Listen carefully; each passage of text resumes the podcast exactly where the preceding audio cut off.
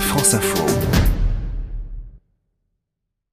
Bonjour Émilie Gautreau. Bonjour Ercine. Explication des mots de l'info avec vous. Expliquez-nous les dispositifs qui sont en vigueur actuellement pour euh, lutter contre cette pollution et puis euh, les limites de ces dispositifs. Au sein de l'Union européenne, le cadre concernant les normes à respecter découle d'une directive de 2008 qui fixe des valeurs réglementaires pour différents polluants et contraint à surveiller la qualité de l'air, à respecter les normes, à mettre en place des plans d'action et à informer les populations. Comment est-ce que ça se traduit en France? Entre autres par un dispositif national de surveillance de la qualité de l'air ambiant qui permet de connaître l'évolution dans les grandes agglomérations et les zones sensibles des taux de différents polluants, dioxyde d'azote, ozone, dioxyde de soufre et particules fines de poussière polluante. Oui, on sait que lorsqu'à un endroit donné, certains de ces seuils sont dépassés, il y a une alerte, il y a un déclenchement de mesures anti-pollution. Ça déclenche en tout cas des réunions en préfecture pour décider des mesures à prendre selon les taux et l'origine des pollutions, trafic routier, chauffage au bois, industrie, avec à chaque fois, et on l'a encore vu le mois dernier, des débats, des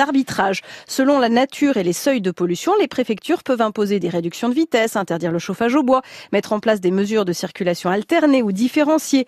Là où en général il y a débat, c'est sur le fait de mettre en place ces mesures de manière progressive, évolutive ou de manière drastique dès le départ, dès que les seuils sont dépassés. Débat récurrent aussi sur la nature des particules de poussière polluante prises en compte. Le fait qu'actuellement l'alerte soit donnée au-delà d'un certain seuil de particules en suspension dont le diamètre est inférieur à 10 micromètres, les PM10, sans prise en compte des particules plus fines ou beaucoup plus fines, PM 2,5 ou inférieures, considérées comme les plus nocives pour la santé. Et au-delà de ces mesures ponctuelles, il y a aussi des mesures à plus long terme. Souvent transposées de directives européennes là aussi, qui visent à réduire les sources de pollution dans certains secteurs d'activité, des incitations financières ou des mesures fiscales pour tenter de favoriser chauffage et véhicules moins polluants ou réduire l'utilisation de la voiture, des subventions de projets aussi dans des villes ou dans des zones test nettement insuffisant, dénoncent des associations, des avocats et la Commission européenne qui a fini en mai dernier par renvoyer la France devant la Cour de justice de l'Union.